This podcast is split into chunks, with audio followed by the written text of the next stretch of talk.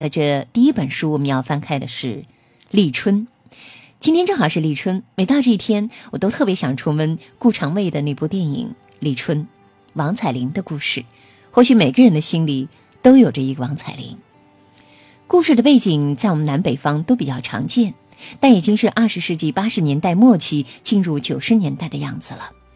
那城市仿佛一个人在一夜之间忽然就想明白了，放开了手脚，敞开了欲望，尽情的消费生活，就连人们说话的声音，通通都像是大声喧哗，整个城市都处在极度亢奋的状态里，甚至有些杀气腾腾的意思。城市里的人好像也都变成了一个个机会主义者，原先封闭、安稳、孤立的城市，现在则呈现出动荡、飘摇、情色的面貌。走在街上，似乎每个人都面目全非了，带着被欲望磨损的容颜。是的，城市处在一种野蛮的勃勃生机里。李强，这个名字，立春的编剧，这个彻见人性之性灵的写作者，把这首生命之歌就叫做立春。立春，春天开始，是这样一颗拳拳慈悲之心的袒露。李强呢是一名生活的观察者，他试图和笔下的人物保持着距离，但是又情难自控的在他们的身上投注爱恨、激情和理想。他们的作品直指生活和人性的根本，充满着张力，酣畅淋漓，写了挫折、挫败、耻辱，但是不要经验主义的以为说这是一个阴暗的、阴郁的、边缘化的文本。立春，可能它读起来会令你心惊肉跳、心生怆然，那是因为它的准确。一支一支浸润着生命的刻骨体验的箭矢，画出一幅一幅命运的图景，而完整下来，你会看到生命之光的璀璨和暖意。是的，春寒料峭之后的长达三个季节的暖意。我想，我们每个人都曾经被别人的心酸照亮过吧？但愿。借此心火，对内担待自己，向外关照别人。所以，今天的新鲜上架这本书《立春》，应该就是这个命题吧？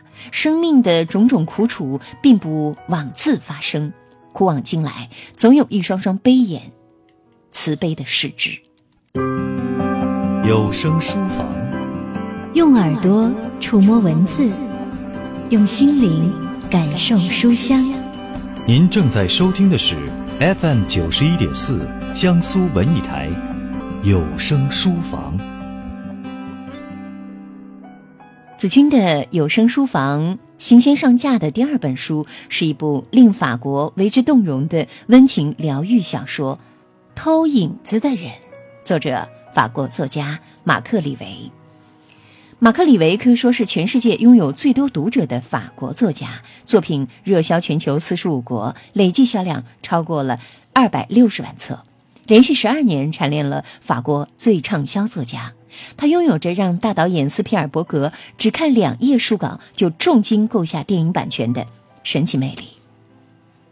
偷影子的人，这是马克·李维的第十部作品了，在法国首映四十五万册。法国媒体惊叹，销售的比影子消失的速度还要快。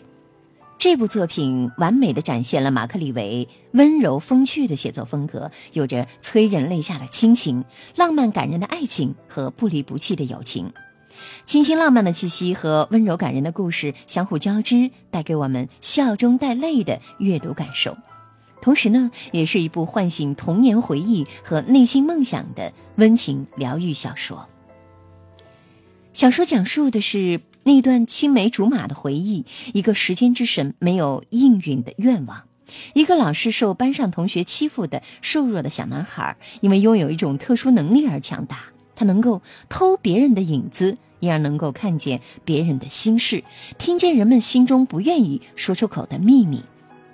他开始成为了需要帮助者的心灵伙伴，为每一个偷来的影子找到点亮生命的小小光芒。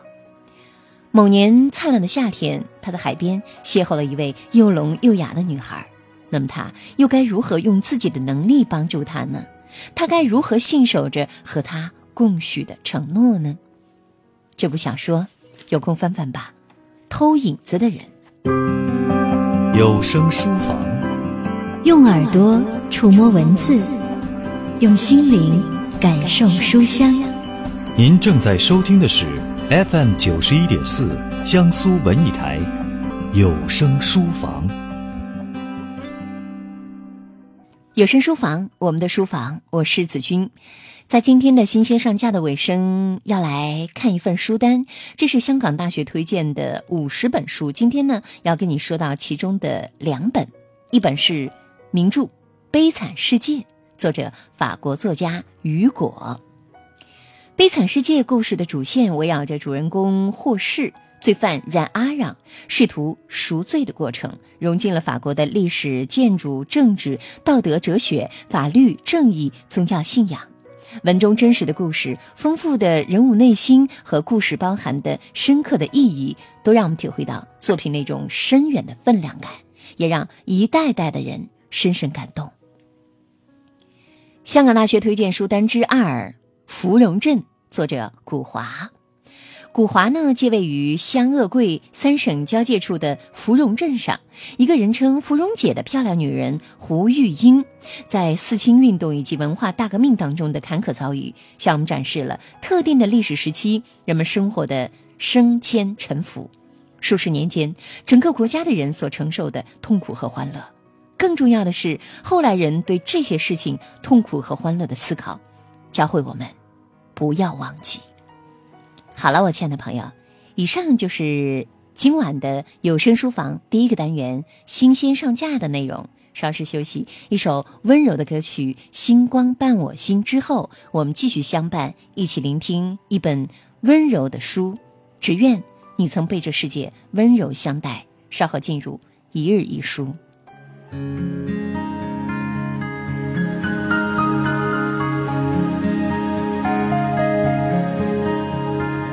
从荧幕下做梦，谁让观众轰动？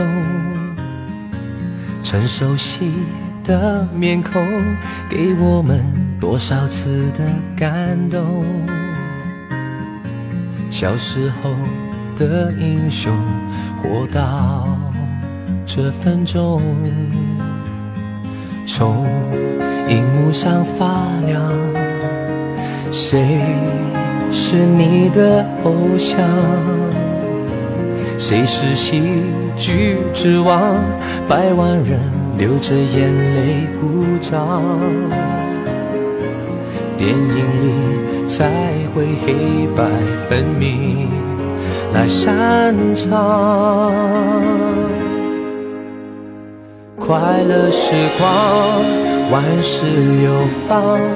光阴晃动的天堂，温馨老地方，陪着我们感伤，陪着我们成长，直到一天没有人捧场。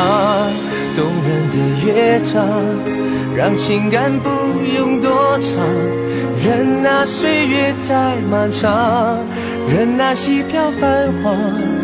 迷人的片段还在心中播放。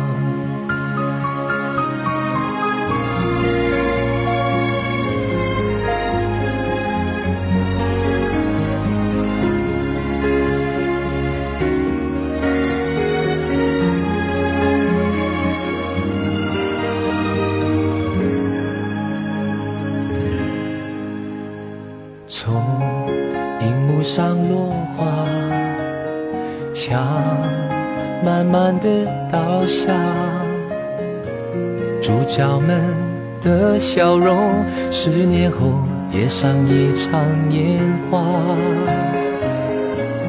我很想向朋友问一句，你好吗？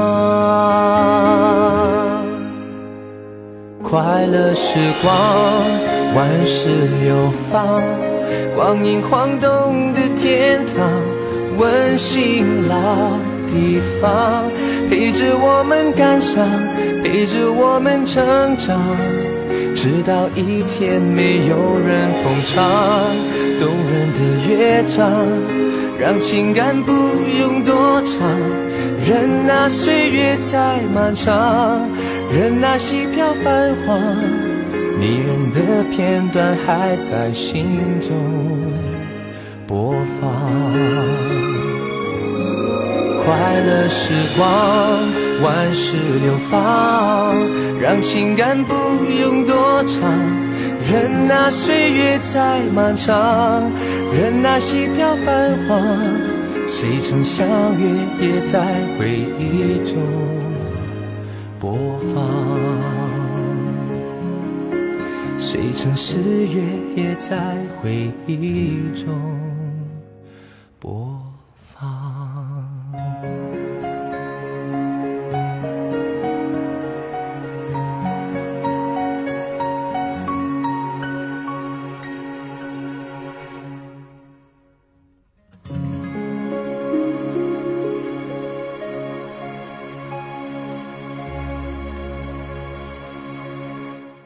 歌声之后，欢迎各位继续回来。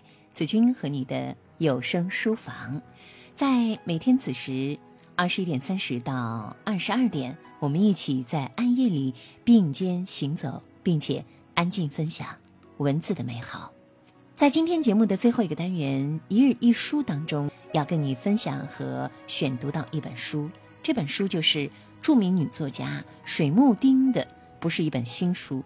但是我个人非常喜欢它，叫《只愿你曾被这世界温柔相待》。只愿你曾被这世界温柔相待。作者水木丁。这是继他的上一部作品《我们心中的怕和爱》之后，水木丁为读者们奉献上的又一部充满力量的心灵读本。这本书记录了生活的绝望和生命的愿望。记录了通过电影在生活的黑暗之中所能够看到的生命的美丽。作者水木丁，著名女作家，漂在北京，出生在七十年代，媒体中人，文字中人，生活中人。她自己说：“复杂到一言难尽，简单到不值一提。”这本新书，只愿你曾被这世界温柔相待。透过电影谈论了一个人要如何看待死亡和疾病，看待生命，看待生活，如何去应对痛苦、忍受孤独，看待性与爱，看待女人和男人。这本书当中的每一篇文章都提到了电影，但是每一篇文章又都和电影无关，他们只和生活有关，和我们心中的爱和怕有关。那么。今晚的枕边书，让我们和水木丁一起，在电影里找寻感动和共鸣，在文字中我们获得慰藉和力量。子君的有声书房，和我一起翻开今天的一日一书。水木丁，只愿你曾被这世界温柔相待。灯下，点一柱沉香。泡一壶清茶，读一段文字，赏一道风景。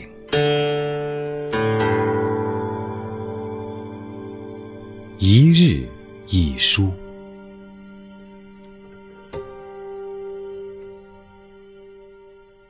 让我们守口如瓶的生活。基本上，我算是一个嘴很严的人。比较善于保守秘密，有的时候，朋友跑来告诉我他的某个秘密，只要他在最后谈话结束时加上一句：“你千万不要告诉别人啊。”那么，只要不是在坐老虎凳灌辣椒水的情况下，我就真的老老实实的不会去告诉别人。但我发现这个秘密却并不会在我这里终止。而是很快的就会有其他人跑来和我说相同的话题。后来我知道，当有人对你说“千万不要告诉别人”的时候，他只是希望你不要告诉别人，但这可不代表他自己不会再去告诉别人了。秘密是一件有意思的事情，保守秘密也是。我并不把保守秘密当成一种美德。我这样做，只是因为我喜欢做一个善于保守秘密的人。有时候，人总是会喜欢做某一种人，没什么来由，感觉而已。也许只是为了内心的安全吧。记得很小的时候，曾经读过一句话，说一个人如果有一天有了属于自己的秘密，那么他就真正开始长大了。当时我读这句话的时候，真的不明白是什么意思，只是觉得这句话很酷。大概是因为我当时没有什么可以称得上秘密的吧，以后也未必有。于是我决定至少做个可以保守秘密的人。电影《神秘河》里的每一个人都有一个秘密：吉米杀了他的同伙，然后把他扔进了密西西比河。大卫少年的时候被那两个男人绑架的几天里，到底遭遇了什么？这世界上没有第二个人知道。西恩经常接到一个不说话的电话，他知道是谁打来的，但是他从来没有告诉过别人。就连电影中被杀害的吉米的女儿，那个清纯的女孩凯蒂，她也有着自己的秘密。她瞒着她的父亲正在约会着一个男孩，而这最终为他引来了杀身之祸。在所有的秘密中，有些秘密是美好的。他只是等到时机成熟的时候公布于世而已。然而，有些秘密，却永远不可告知于人。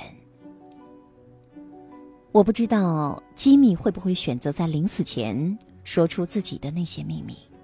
他会不会告诉自己的孩子，自己年轻的时候杀过人，而且还不止一个？其中有一个叫大卫的，还曾经是自己的朋友。他是一个无辜的人。有很多人会在临终前忏悔，是因为他们希望得到上帝的宽恕和救赎。但是我希望吉米不会，我希望他是个狠角色，能将他的秘密带到棺材里去。既然选择了罪恶，就去他的救赎。我也不知道大卫临死前是否感到一丝解脱。这个将他的秘密一直保留到死的家伙，他一生。都被那个秘密压得喘不过气来。他让我们从他身上看到，当一个人有了一个公开的秘密时，是一件多么可怕的事情。每个人都在猜想，他到底遇到了什么。可是他选择闭口不谈，所有人也都选择闭口不谈，仿佛一切并不曾发生一样。但是那个秘密却像个怪兽，它就在那里。在他的内心深处，从来不曾离去，在整整的二十五年里，一口一口的把它吞噬掉。结婚生子没有用，平静生活没有用，远离少年时的伙伴也没有用。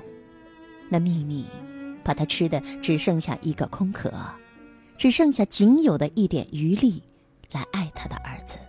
和他的老婆过着貌合神离的安稳生活。然而，当他抱着自己的妻子，告诉他自己的孤独的时候，他能让妻子怎么办呢？没有人能够帮助一个在活着的时候就已经死去了的人。导演王家卫在《花样年华》里给有秘密的人提供了一个解决的办法：在树上挖一个洞，然后把你的秘密说出来。但是这个方法显然被同一个人在下一部电影里彻底的推翻掉了，因为就连周慕云自己也终于明白，无论你在哪里，挖什么样的洞，都是没有用的。除了你面对自己的秘密，否则即便是在有生之年，你也不能够像脱一件衣服那样把它扔在一边就算完了。它出现之前，你永远不知道它到底有多重。它出现之后，你才知道，它将改变你的生活。该你背的，你逃不掉；即使是你已经被它压得喘不过气来，你也必须得背负着它，不动声色地活下去。不管怎么说，吉米是一个比大卫要幸运的人，因为他有一个强悍的妻子和一群死党，与他一起背负着他的秘密。这让他在这条黑暗的路上，不会太过于孤独。对吉米的妻子，我有些佩服。那个坚强的女人，直到电影最后的一场戏才焕发出异样的光彩，却让人难以忘记。我喜欢阳光下她站在自家台阶上观看游行时悠然的态度，而这个时候，她刚刚听到她丈夫杀了人的消息，并且帮助她做了不去自首的决定。我喜欢她最后看着大卫的妻子的眼神。虽然我知道，她和她的丈夫一样，算不上什么好人，但是能够承担秘密的女人，总是让人感觉令人尊敬的大气。整个电影似乎都倒了过来，颠覆了通常的三观。杀人犯也好，不守纪律的警察也罢，全都是道德上的恶徒，但人格上讨人喜欢，让人尊敬。而唯一不得人心的大卫的妻子，却是电影中最遵纪守法、最像普通人的那个人。虽然我一直想，她也是善良的家庭主妇而已，也试图体谅她将自己的丈夫出卖给吉米，她的彷徨和凄凉。但是体谅归体谅，轻视却无法减弱半分。一个不能够承受秘密的人。只能祈求上苍保佑自己，永远不要有秘密。不要试图去逃避你的秘密吧，不要以为将它告诉别人，你就可以解脱了。也不要去树上挖洞，让一棵无辜的树去承受你的秘密，这些都没有用。对于发生过的事情，除了面对，除了背负自己该背负的债，承受你应该承受的痛苦。别无他法。神秘河可以埋葬尸体，但是却永远不能洗去秘密。关于记忆的证据会随着河水飘走，但是记忆本身会留下来，永远的陪伴你。我们的日常生活虽然不至于如此，但是却异曲同工。我喜欢懂得在适当的时候能够守口如瓶的人。秘密本身并不是关键，关键是，你的心里，你到底是怎样的一个人？而这样，当你死去的时候，即便是你一无所有，你也至少可以怀着对自己的尊敬，离开这个世界。夜色阑珊，书香为伴。FM 九十一点四，江苏文艺台。AM 幺二零六。江苏故事广播，周一到周六每晚九点半，欢迎走进有声书房。让我们一起用耳朵触摸文字，用心灵感受书香。有声书房。